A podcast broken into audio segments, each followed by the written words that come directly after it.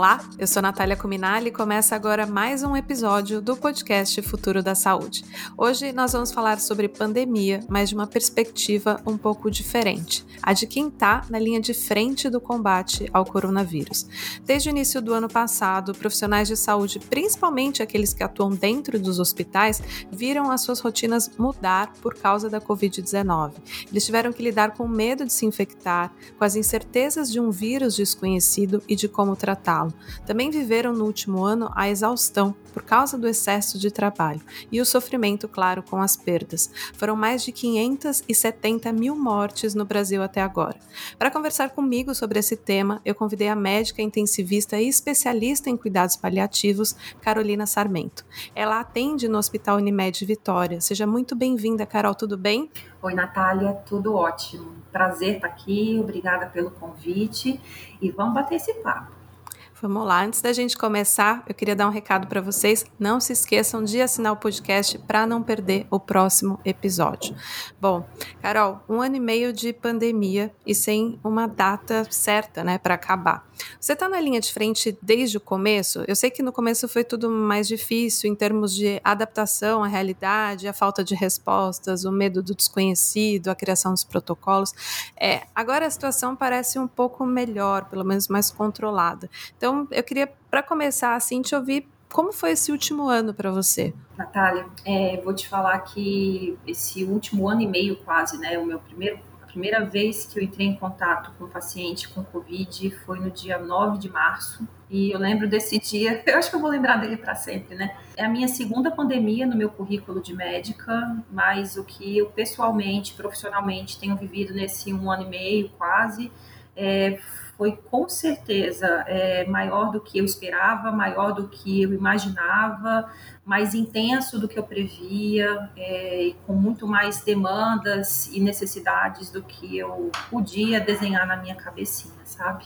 Desde o início, sim, eu estou na linha de frente, uh, trabalhando aqui no hospital junto com alguns colegas, é, tentando no início, né, justamente pelo medo do desconhecido, pelo pela, pela incerteza de como seria, a gente tomou uma estratégia de poupar é, os médicos que fossem mais velhos, que tivessem, às vezes, é, um idoso de convivência em casa, uma pessoa doente em casa, justamente para minimizar o risco de contágio de pessoas mais frágeis.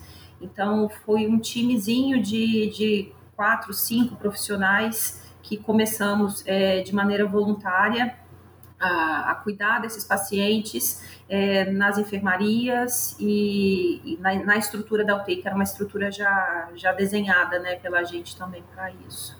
E Carol, você disse que o primeiro paciente foi 9 de março, então do ano passado, né? Como, como que foi? Você disse que ficou marcada desse dia. Como que foi? Natália, eu vou te falar que eu lembro a roupa que eu estava vestindo, é impressionante, né? eu lembro do meu processo todo de me paramentar, de todas as descontaminações que eu fiz, e eu lembro que é, eu, eu, olhava para a quantidade de paramentação que eu tinha que colocar e perguntava para mim se era suficiente. E toda vez eu repetia um mantra na minha cabeça: confia no equipamento e vai, né? Confia no equipamento e vai. E com o tempo também veio um, veio o segundo, veio o terceiro, o décimo, o centésimo, né? Essas coisas começaram a ficar mais mais mecanizadas na cabeça da gente, uma vez que você faz o processo várias vezes, né? E nem por isso também a gente tinha é uma questão de se tornar menos atento ou de deixar essas coisas caírem num, num, processo totalmente automático, né, onde a gente pudesse errar ou desfazer de alguma, de alguma barreira que fosse uma barreira importante. Você estava falando do equipamento, do equipamento, e aí, assim, para quem não tem ideia, né, de como é se paramentar, tem muita coisa que você tem que fazer, são muitos passos são muitos, né? E eu acho que eram tantos mais quanto a gente também não conhecia muito a dinâmica do vírus. De início, né, a gente sabia que a gente entrava para trabalhar, trocava para uma roupa específica, uma roupa interna, é, ia para uma anticâmara, é, vestia uma, uma roupa descartável, já via com cabelo protegido, touca, óculos, a máscara, obviamente, uma máscara profissional, é, colocava uma face shield, duas camadas de luva, às vezes mais, examinava o paciente, depois se desparamentava, saía, se descontaminava uma vez E esse era um processo repetido de paciente para paciente. Então, junto com essa questão de você lidar com a doença, de você ter que muitas vezes confortar o paciente que estava com muito medo do que fosse acontecer, de você cuidar da equipe que estava preocupada, com medo, muito receosa de ter contato, muito receosa de quebrar alguma barreira dessa para se contaminar. É, era um processo também exaustivo fisicamente, porque se você estava cuidando de 10, 12 pacientes numa manhã, cada vez que você ia fazer, você tinha que fazer isso 10, 12 vezes. Se você estava num plantão da UTI, que você tinha que ver é, 10 pacientes, vamos supor, é, cada vez que você entrava num leito, você tinha que fazer esse processo. E era um processo onde você não podia errar pelo risco de se contaminar, um processo onde você tinha que estar atento, um processo onde você tinha que muitas vezes é, chamar quem estava do teu lado, falar amarra aqui, puxa aqui, olha, protege melhor a sua máscara, a máscara não está legal. E esse cuidado de um com o outro foi uma coisa que foi confortante, sabe? De você, às vezes, é, se pegar com o equipamento inadequado, vinha alguém te ajudava, ajudar o outro que estava do teu lado é muito é impressionante, sabe? Eu tinha uma sensação que às vezes eu estava mais protegida dentro do hospital, lidando com pacientes doentes, teoricamente num ambiente muito inóspito, do que às vezes eu estava na rua ou num outro lugar com pessoas que não estavam nem protegidas nem de máscara. Estranho isso, né? Mas eu me sentia muito segura. Uh, quanto mais o tempo foi passando, obviamente, com o equipamento que a gente tinha com a confiança de que aquilo te protegia e com a certeza de que você podia estar ali é, oferecendo cuidado para o outro, né, cuidando das pessoas e num cenário muito diferente, né, um cenário onde a gente não tinha vacina, onde a gente não tinha é, como evitar a doença ou como minimizar o risco dela. Eu até quero falar disso com você, Carol, dessa questão de início da pandemia, teve muito essa, esse reconhecimento do esforço dos profissionais da saúde, retratados como heróis, receberam palmas, principalmente fora do país. É, só que aí depois de um tempo, parece que as pessoas também cansaram de ficar em isolamento e pararam de se cuidar. E aí já, já vi histórias de médicos muito revoltados, né, com essa situação do tipo, olha, eu tô aqui nessa há muito tempo vocês não querem usar máscara. É, hum. Isso causa uma revolta, Carol? Nossa, muito, muito. Quem convive comigo até mais próximo, né, ou então até no ambiente de rede social, é, não é que eu virei a, a policial da pandemia, não é isso, mas... Também não seria um problema, né? Não, mas é complicado, né, Nath? Porque a gente a gente estava ali em épocas que eram épocas muito mais duras, né, na, nas ondas, né, naqueles picos de internação. E aí você olhava para pessoas que, que, são pessoas queridas suas, pessoas que você ama, pessoas que você tem um carinho, um respeito enorme. E literalmente o comportamento dessas pessoas era um comportamento de quem estava pouquíssimo se importando, seja com o coletivo, seja consigo, seja com quem está à volta, e seja com quem está ali lidando, botando a vida em risco, né? Como tá, estavam é, os profissionais de saúde. É, eu cheguei algumas vezes a assim o que a gente vê, o que a gente não vê a gente não sente né? Aquela aquela, aquela proteção entre aspas né? Eu falei, olha eu não quero ver o que o fulano está fazendo em rede social silenciava eu até deixava de seguir dava um follow eu falei, olha eu não quero ver porque de certa forma começou para mim ser assintoso sabe? Olhar o comportamento das pessoas que as pessoas às vezes faziam questão de mostrar isso eu achava bastante desrespeitoso, eu achava bastante ruim, até socialmente falando, porque especialmente se você tem um pequenininho grau de influência, né? Se você é uma pessoa pública, se você é uma pessoa que é midiática, não é o meu caso, sabe? Mas é, se você está ali balizando e, e, e afirmando para os outros diante do seu comportamento que você pode fazer, quem está te vendo vai dizer, beleza, essa pessoa está fazendo, então está liberado, vamos embora, pode fazer, né?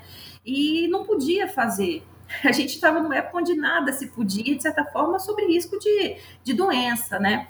E mal ou bem, eu não sei se isso é positivo ou negativo, eu atualmente moro em Vitória, que é uma cidade relativamente pequena, né, bem menor do que a realidade de São Paulo. Então a gente acaba que a gente conhece a gente está perto fisicamente, assim, não tem distâncias muito longas, né? Você vê a pessoa na rua, você vê que a pessoa está sem máscara, você vê que a pessoa está fazendo as coisas que você está se preservando de fazer e está ali o tempo todo, né?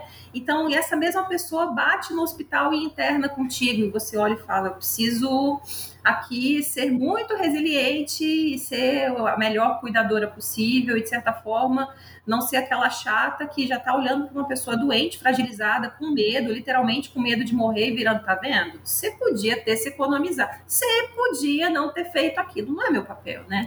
Sim. E você viu muito isso, Carol? Assim, pessoas internadas por não terem ou se vacinado, ou não usado máscara, ou usado tratamento precoce, achando que estavam se protegendo? Muito, muito. E o mais triste é que às vezes, é, é, como eu te falo, né? Eu tenho, entre aspas, a sorte de morar num lugar pequeno, que isso, pequeno entenda, né? Vitória é uma, é uma capital, mas não tem essa grandiosidade megalópolica que uma cidade gigante como São Paulo, né? E acaba que a, as pessoas acabam se conhecendo, se vendo, é, conhecem quem conhece, é, outro que conhece, e foi muito claro, sabe? E a gente, às vezes, não precisava nem conhecer a pessoa, mas era só pegar um histórico de internação. O histórico de internação estava lá, a pessoa recusou vacina, pessoa não vacinada, pessoa que acreditava em kit de tratamento precoce e começou a viver a vida de maneira normal, tendo fé e acreditando em medicamentos que não têm nenhuma eficácia para prevenir a doença pessoas que muitas vezes eu via, né, gente que eram meus amigos é, de outros tempos, mas eu sabia que não eram pessoas aderentes a boas práticas e internavam. E eu, o que eu fico mais surpresa é o cenário de hoje, sabe? Hoje a gente sabe que quem interna, quem está precisando ficar internado numa UTI ou num hospital, é claramente aquela pessoa que não se vacinou ou aqueles grupos é, que têm uma resposta de uma resposta imunogênica menor, idosos, né, Sim. pessoas que têm risco por conta de doença de base. É, então, obviamente, enquanto a gente tiver esse pool de vírus circulando, vão ter um risco maior de ter a doença. Mas eu fico extremamente sofrida quando eu vejo um paciente e eu sei que ele recusou vacina. E às vezes eu até perguntava, senhor, mas por que, que o senhor não se vacinou, sendo que o senhor já podia ter se vacinado? E a pessoa pode usar as maiores justificativas, né? Eu tenho medo da vacina, eu tenho medo do que falam, né? E eu só falo o seguinte: na verdade, eu tenho medo da doença. O senhor está aqui, a gente vai cuidar. É, eu estou do seu lado para fazer o melhor possível para o senhor voltar para casa o mais rápido possível e na maior segurança possível.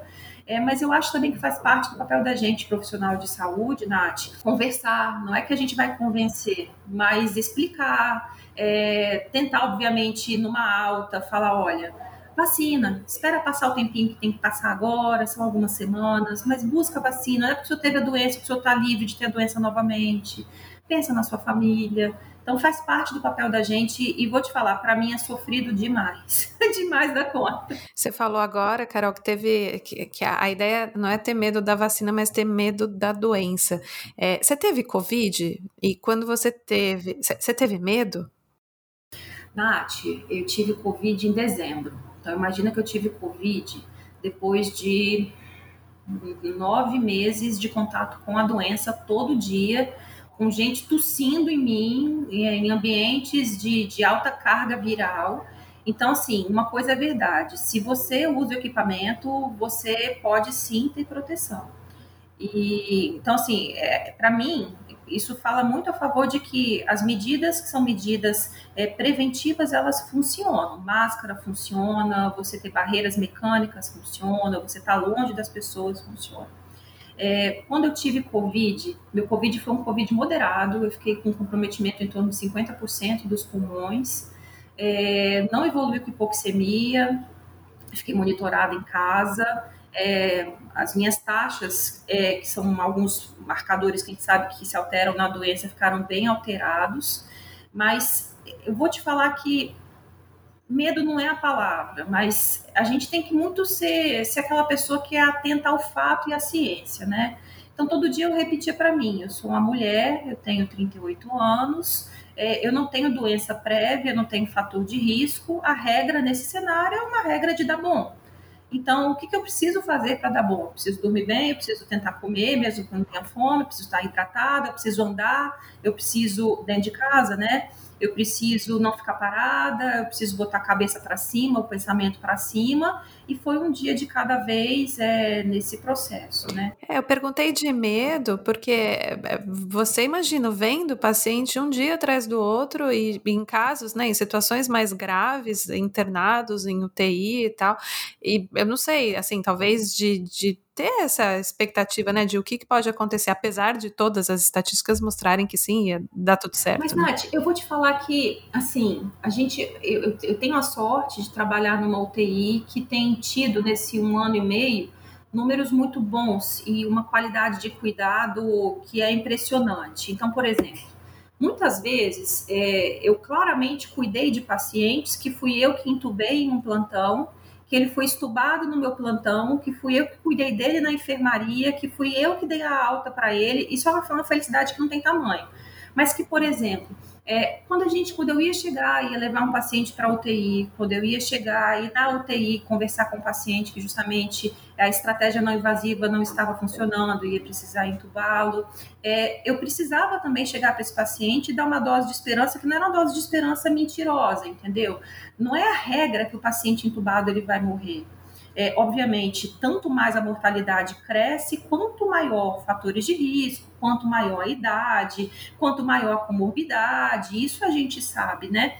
é, de certa forma, eu repetia muito para mim assim: bem, se eu por acaso precisar internar, também não significa que eu vá precisar para UTI. Se eu precisar ir para UTI, não vai significar que eu preciso ser entubada. A gente já sabe, já sabia nessa altura que a estratégia não invasiva de ventilação, que a VNI, que o cateter de alto fluxo, que aqueles capacetes, né, a BRIC, que aquelas outras coisas que a gente usava eram eficientes e resolvem bastante do problema.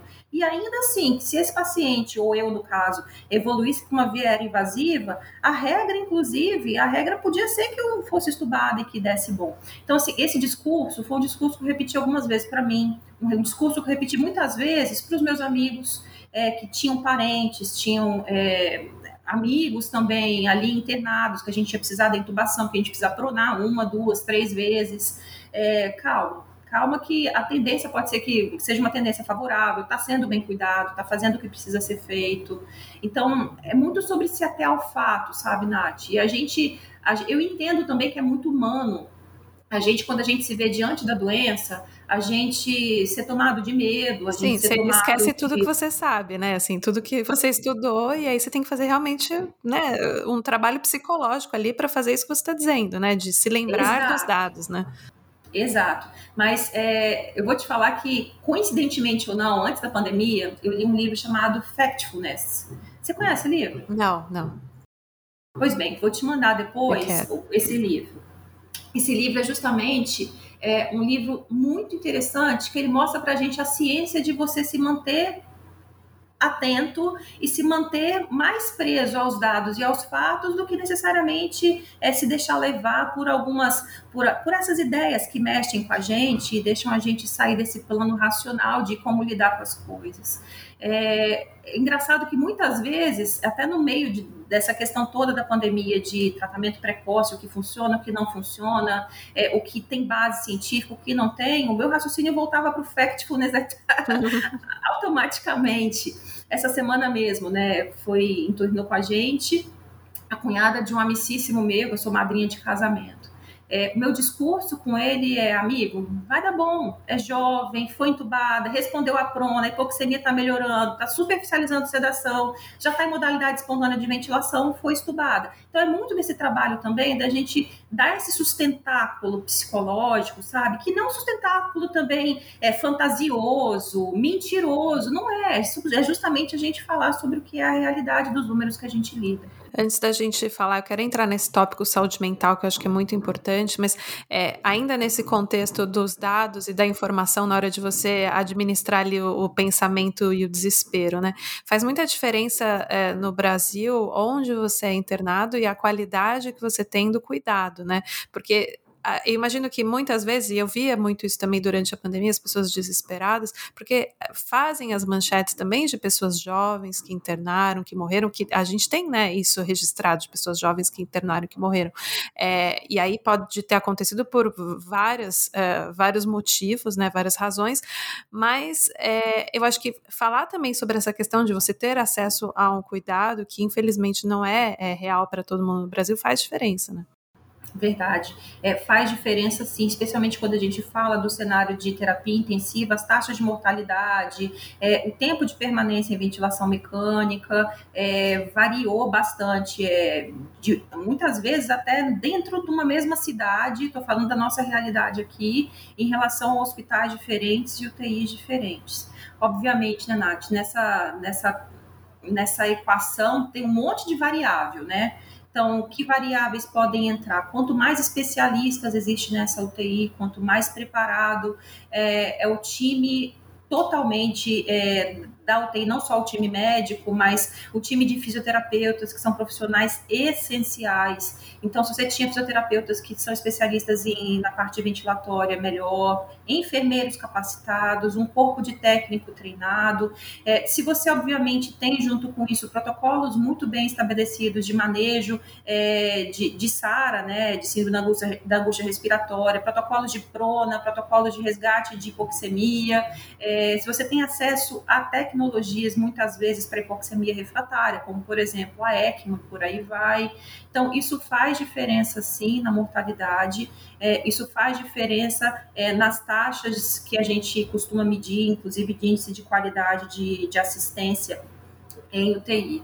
Eu também entendo que houve uma precisância gigante de profissionais em, em, todo o país. Infelizmente, a gente olha quantos especialistas em terapia intensiva a gente tem no Brasil e o tanto de gente que precisou trabalhar dentro de uma UTI, com certeza a gente vai ver que essa conta não bate, né? Então, com certeza, muitos médicos recém-formados, muitos médicos que não tinham prática alguma de UTI, precisaram estar na frente da emergência, precisaram estar dentro da UTI, precisaram estar nas alas atendendo. É, e a gente sabe que esse é um cenário, praticamente um cenário dantesco, um cenário de guerra, né? Um cenário onde a gente tem que usar o recurso que tem e vamos embora. Mas, infelizmente, isso tem impacto, sim. Esse já é o gancho, acho, para a gente falar de saúde mental. Tem uma pesquisa que eu separei aqui para trazer, que é, foi feita pela Associação Médica Brasileira, AMB, é, divulgada em fevereiro desse ano. 42% dos médicos relataram que nas unidades onde eles atuam tem sobrecarga de trabalho. Então, era isso que eu estava dizendo, né? Falta de especialista, necessidade de colocar todo mundo.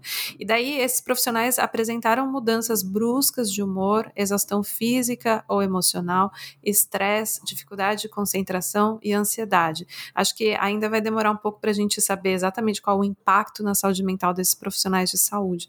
Mas eu queria ouvir de você, é, se em algum momento saúde mental mental tornou-se uma questão. E como foi lidar com uhum. isso, né? Nath, saúde mental é, sempre foi uma questão para mim. Eu sou, eu sou intensivista e sou paliativista, né?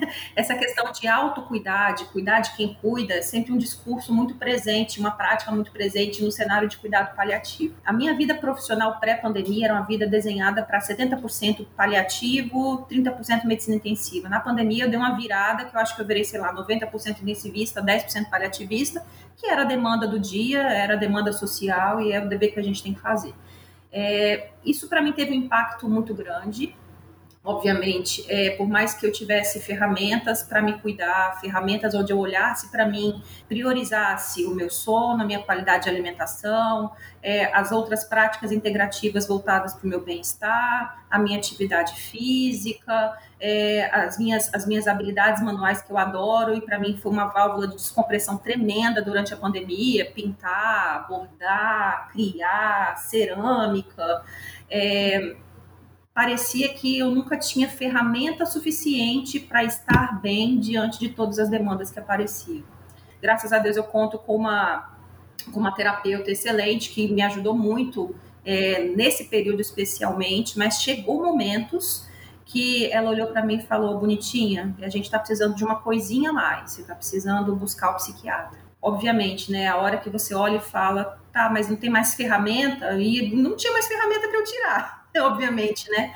foi de uma foi essencial para mim olhar para o cenário que eu vivia, olhar para o esgotamento que eu estava passando, olhar para a irritabilidade que foi o meu sintoma chefe. Eu sou uma criatura era isso que eu queria saber. O que, que você tinha, é, assim? O que, que você sentia? É, vou trazer uma coisa muito pessoal, mas não tem problema nenhum de falar disso. É, eu tive um diagnóstico de, de um transtorno depressivo uh, durante a pandemia, coisa que quem me conhece um pouquinho de perto fala, você? Mas como? Onde, né?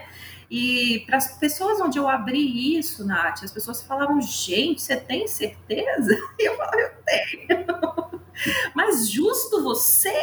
Mas, gente, isso acontece para todo mundo, todo mundo é suscetível de acontecer.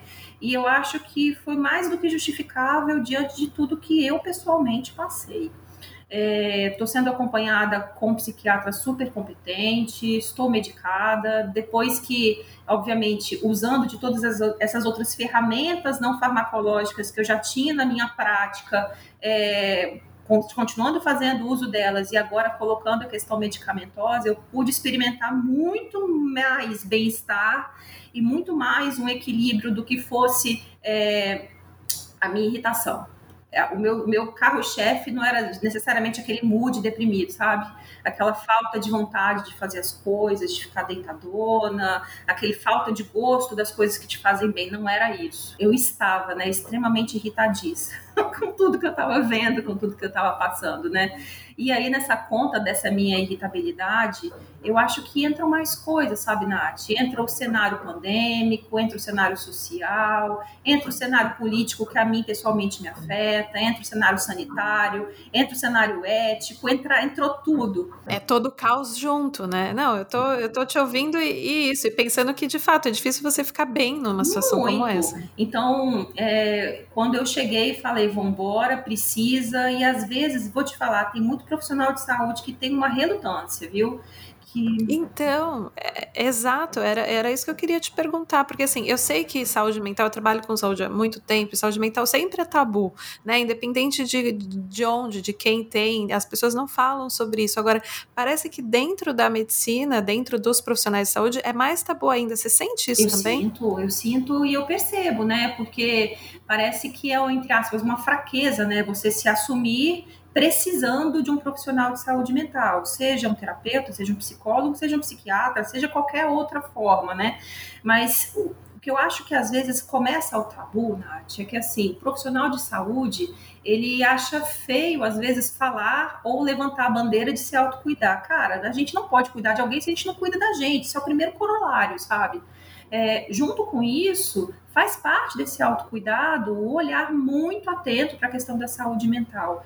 E eu tenho muita certeza que a grande maioria de nós não saiu inteiro, não está inteiro, não está 100% é, depois de quase um ano e meio vivendo isso, né, em qualquer esfera que seja. Os momentos onde a minha terapeuta, que já me acompanha há anos, né, que ela falava assim, mocinha, acho que deu a hora, eu olhava para mim e falava assim, Kelly, tá baixando a onda semana que vem, o negócio vai arrefecer. Ou então, Kelly, eu tô saindo para dar uma descomprimida, para ficar uma semana sem trabalhar, dez dias sem trabalhar, e aí eu vou voltar mais inteira. E sabe o que foi mais engraçado, Nath? A hora que eu, justamente foi no descenso da segunda onda, foi mais ou menos no final de abril para mim, abril, é, final de abril, é, onde a vida, onde teve aquele boom, né, onde foi extremamente puxado fisicamente para mim, eu olhei e falei, ó, oh, tá, tá, melhorando, a vida vai voltar para a vida de pandemia, né? Vai deixar de ser a vida de merda, de pico de pandemia, vai voltar a ser a vida de pandemia. É, vai dar bom, vai dar bom. Foi a hora que eu experimentei a minha maior irritabilidade. A vida tinha voltado a ser aquela vida, entre aspas, basal de pandemia, sabe? Aquela vida que eu já estava acostumada, mas eu estava extremamente belicosa, eu estava extremamente reativa, eu estava muito, muito, muito diferente do que é o meu basal. Teve alguma coisa que aconteceu assim que você você pensou e falou não, aquele tem razão, tem que ah, procurar teve, um psiquiatra. Teve. Vou, vou te trazer aqui é, para você entender que são coisas que a gente olha e fala, cara, esse não é o basal da gente, a gente tem que estar atento. É, eu estava no ambulatório, um ambulatório que eu amo fazer, um ambulatório de cuidado paliativo para o SUS. É, tinha um residente do meu lado é, e a gente estava ali atendendo e chegou uma senhora, que é uma senhora que eu cuido dessa, dessa senhora há dois anos. Na verdade, era filha dessa senhora. É, essa senhora é uma senhora já octogenária, que está em fase final de vida, não sai de casa. A filha vem e a gente tenta ajustar os medicamentos com ela, é, fazendo uma consulta com o familiar. E essa senhora sentou na minha frente, eu estava justamente conversando, perguntando como estava a mãe, até a hora que eu virei e falei: Minha flor, mãe está vacinada, né? Aí ela, não. Eu virei, como? Mãe não está vacinada, isso já era tipo maio, Tipo, já deu para vacinar, precisava vacinar, né? Já, já tinha passado da época, já tinha dado tempo. É, mas por que, dona Ana, que a mãe não está vacinada? Eu também não estou vacinada. E por que, que a senhora não está vacinada? Aí ela cruzou os braços, olhou para mim e falou assim: porque o pastor não deixa? Nossa senhora, parece que eu virei. eu virei, dona Ana, vamos conversar. E aí, na minha conversa com ela, Nath, é, eu virei e fui muito dura e foi um duro que eu, quando eu terminei a conversa, eu, eu, ela saiu constrangida, eu fiquei constrangida diante da minha rudeza. E o residente olhou para mim e falou: Caraca, Carol. Eu falei: Olha, não dá, eu não consigo mais lidar com esses cenários com a calma que eu tinha anteriormente. Isso foi um primeiro start. No, na mesma semana, eu estava de plantão na UTI à noite e era tipo três da manhã. A enfermeira chegou e falou: Carol, a paciente do leito tal está querendo conversar com você. E era a paciente em questão, Nath, era uma médica que podia ter sido vacinada desde o início do ano, que recusou vacina, que estava em estratégia não invasiva, estava com catéter nasal de alto fluxo, e que a gente estava numa estratégia de balanço hídrico negativo, tinha feito uma furosemida para ela no início do plantão, ela estava é, negativando o balanço, fazendo mais, mais diurese, né? E ela estava ali querendo me questionar por que, que eu tinha feito a furosemida com a pressão de 10 por 6 que ela estava, e ela queria conversar com o médico de plantão. Olhei para o relógio, falei 3 da manhã, ou para minha enésima paramentação do plantão, mas vou lá. Entrei, paramentei, falei, oi, tô aqui, aconteceu alguma coisa? Ela, não, eu queria conversar com você sobre a sua conduta incoerente, porque eu sou médica, quando ela falou a palavra incoerência, virou uma chave em mim, minha flor, quem vai falar de incoerência agora sou eu. Você era pra...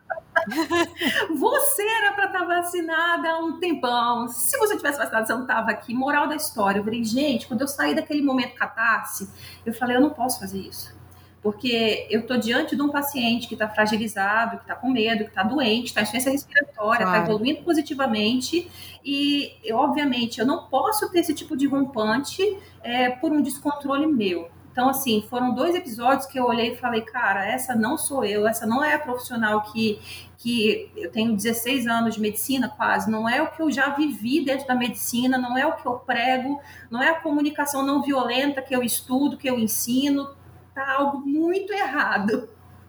E aí eu coloquei a minha viola dentro do saco e falei, olha, eu preciso de mais ajuda.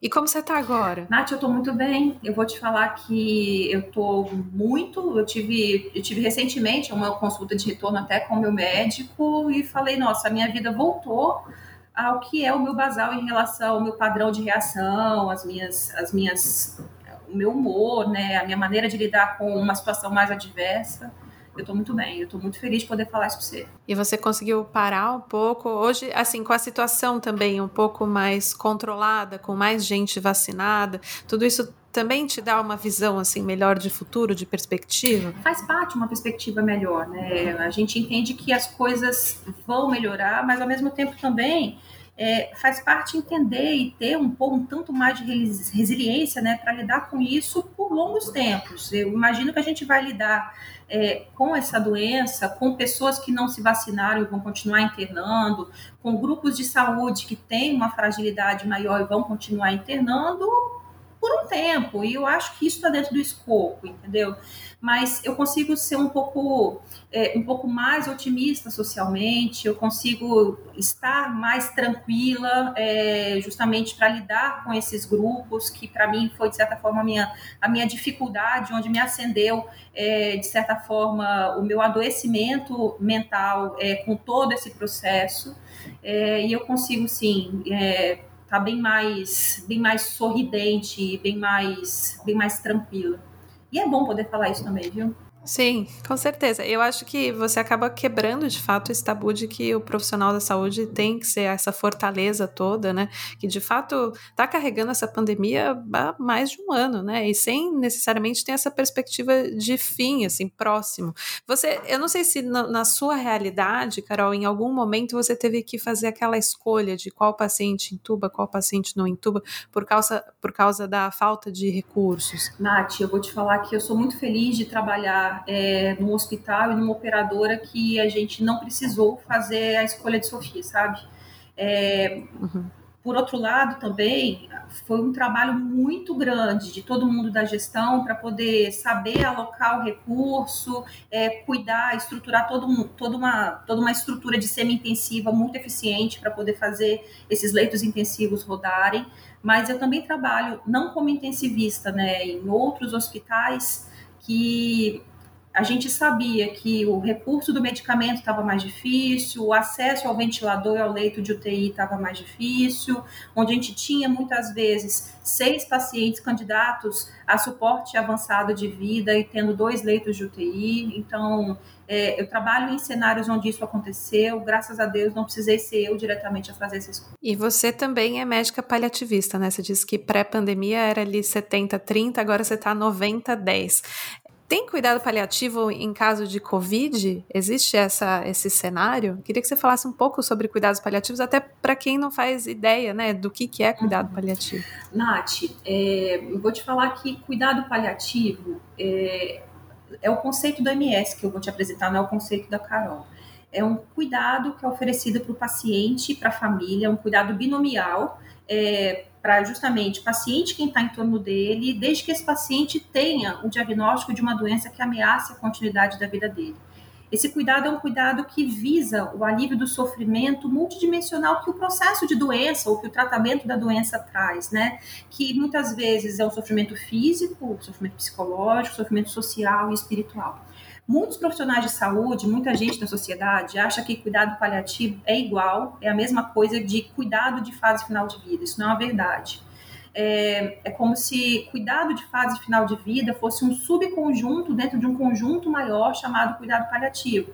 E cuidado de fase final de vida também é uma coisa que é inerente a outras especialidades médicas, a cardiologistas, a emergencistas, a intensivistas, a pediatras, muitas vezes, né, a oncologistas, a nefrologistas, a pneumos e por aí vai. A grande questão, Nath, é que é, a pandemia escancarou é, uma realidade que é uma realidade, infelizmente, muito presente no nosso cenário de Brasil, muito presente no nosso cenário de UTI. É, UTI é um negócio muito legal, sabe? UTI é uma, é uma oficina e essa oficina é cheia de máquinas e essas máquinas fazem as vezes dos nossos órgãos, dos nossos sistemas, quando eles entram em falência. Mas o intuito, o sentido da gente usar essas máquinas nesse cenário tem que ser devolver saúde tem que ser devolver restituição de função, tem que ser devolver as pessoas é, de, maneira, é, de maneira com qualidade de vida, obviamente, para o seu cenário familiar, para sua casa, para sua vida em sociedade. Quando a gente olha para essas máquinas, e faz uso delas, justamente prolongando situações que são situações faticamente que levarão à morte e levando isso a um prolongamento de sofrimento, faz muito pouco sentido utilizar desses artifícios. Então, é, obviamente, né, quando a gente estava na, naquela questão de vamos precisar de muitos leitos de UTI, a gente vai ter que, obviamente, priorizar quem deve ir para a UTI, eu acho que ressurge nessa conversa uma conversa que sempre demandou existir, que é falar tem que ir para a UTI quem de fato tem que ir para a UTI, entendeu? É, a UTI sempre foi um recurso mal utilizado em outras épocas fora a pandemia. Se eu chego numa UTI, nas UTIs que eu já trabalhei, na UTI que eu trabalho hoje, e às vezes faço um corte e vejo assim, é, de todo mundo que está internado aqui, é, sempre vai existir mais ou menos pacientes que estarão internados ali que não terão benefício de estar internados ali, nem benefício em termos de aumento de sobrevida e nem benefício em termos de qualidade de vida. Então, essa conversa, as pessoas muitas vezes falavam assim: a gente tem que falar de cuidado paliativo e nessa pandemia a gente sempre precisou de falar de cuidado paliativo para todo mundo. A gente também sempre precisou falar de uso racional da UTI para quem precisa e quem vai se beneficiar da UTI. Da mesma maneira que coletivamente no cenário de saúde, a gente já precisou e precisa há muito tempo de falar de cuidar adequadamente das pessoas em fase final de vida, sem necessariamente estar passando por dentro da UTI. E esse cuidado de fase de final de vida para essas pessoas, muitas vezes, vai falar sobre outras coisas que a UTI talvez não seja o melhor cenário, como, por exemplo, conforto, proximidade da família, controle de sintoma, atenção multidisciplinar e por aí vai. É, muitas vezes também, Nath, eu também entendo que nessa questão de uma vez que a gente é muito automático, às vezes, nas condutas, né? Eu estou diante de uma ciência respiratória, minha conduta número um é passar um tubo na garganta e colocar na UTI. É, geralmente é muito, é muito mecânico isso para quem está no pronto-socorro, na emergência, para quem está no pré-hospitalar. É, e dificilmente esse médico, ou esse recém-formado, ou esse profissional que está ali, ele foi educado ou treinado para tratar de um jeito diferente desse, para tratar justamente visando controlar o sintoma, controlar essa dispneia de maneira não invasiva e não usar é, o recurso avançado, o recurso da UTI. Tem muita carência desse tipo de ensinamento, desse tipo de, de, de educação, né, em controle de sintoma de maneira não invasiva, de maneira, por exemplo, a cuidar de pessoas adequadamente que não teriam indicação de UTI é a serem bem cuidadas a despeito disso e experimentarem muitas vezes uma fase final de vida com dignidade, com conforto, e por que não?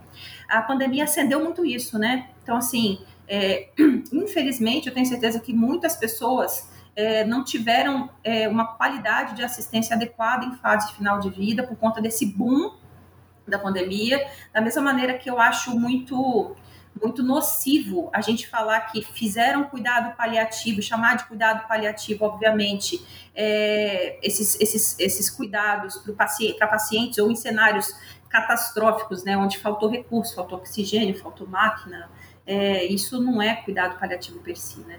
Tô sofrendo aqui porque eu preciso encerrar logo esse nosso podcast. Já passamos do tempo e eu queria perguntar já muito mais. Dá pra gente fazer outro tema, assim, só de cuidado paliativo. Nossa, Mas pra gente. Fácil, vambora. Não é? Mas para a gente, assim, finalizar esse, né, essa nossa conversa, que eu acho que foi riquíssima, você trouxe essa questão da saúde mental, que eu acho que foi tão pouco abordada é, de uma forma transparente, como você é, colocou aqui para gente. Eu queria saber, eu não sei, o que, que você leva, assim, de tudo que passou nesse ano, assim. Eu sei que tem muita gente que fala, ah, é um absurdo a gente falar de o que, que você aprendeu com a pandemia, mas de fato, você acha que deu para aprender alguma coisa? Ô, Mati, eu não quero ser aquela aquela poliana do jogo do contente, né? Que isso, a gente tem tudo coisa boa, de tudo o tempo todo. Não. É, mas tem coisas assim que eu acho que a gente a gente aprende e leva de maneira positiva sim. A gente entendeu que trabalho em time importa mais do que tudo, especialmente para a gente que é profissional de saúde. Não adianta eu ter muitas vezes é, fisioterapeutas excelentes, enfermeiros excelentes, e eu ter médicos não capacitados, por exemplo, ou eu ter um time que não conversa, ou uma equipe que não trabalha junto. Então, assim, eu acho que é, lugares onde a gente teve sucesso, bons números, bons indicadores nessa pandemia, são lugares onde a gente conseguiu fazer times de assistência em excelência. Então, trabalho em time é uma coisa que eu acho que tem que ficar, sabe, na cabeça da gente, o tanto de lição positiva que a gente entendeu de que a gente precisa de todas as peças da engrenagem, sabe? A gente precisa de proteger desde o segurança, o recepcionista, valorizar o profissional que está muitas vezes numa situação inóspita, insalubre da limpeza, os meninos que estão ali cuidando dos corpos, que estão ali nos cemitérios, nos necrotérios. Cada engrenagem dessa importa e não somente também é aquela ideia de que a gente tem que bater palma para o profissional de saúde, para o médico, não é isso não. A gente tem que olhar para todos esses elementos e outros elementos também da vida social que estavam ali de maneira de maneira contínua, os motoristas, os caixas, é, o pessoal da alimentação, o pessoal da agricultura. Eu acho que esse olhar mais amplo e ver que cada peça da engrenagem importa é uma coisa que, para mim, é importante, eu acho que as pessoas começaram a acordar para isso também. Eu acho que também, Nath, tem que ficar de que não adianta né, a gente não ter uma visão social e não pensar no todo. A gente tem também que lembrar que se a gente é profissional de saúde, a gente, infelizmente ou felizmente, a gente é referência e a gente vai estar sendo vigiado é, por quem está perto, por quem é o nosso ambiente de pequena influência, que pode ser uma pequena influência. E a gente também tem que estar atento a ter boas práticas, a se autocuidar, a estar atento a fazer por onde pelo seu bem-estar mental, pela sua saúde mental também. São coisas que eu acho que tem que ficar no top of mind. Carol, muito, muito obrigada por esse papo, por essa conversa. Imagina, Nath, foi um prazer. Estou é, à disposição para outras conversas e te agradeço a oportunidade. Obrigada mesmo. O podcast Futuro da Saúde chega ao fim. Eu agradeço a todos que nos acompanharam até agora. Obrigada também ao Edgar Maciel, que assina a edição de som do episódio. Vocês podem acompanhar novidades e reflexões sobre saúde no site futurodasaude.com.br, no meu Instagram, Nath Cuminali, e não se esqueçam de assinar o podcast para não perder o próximo episódio. Até a próxima.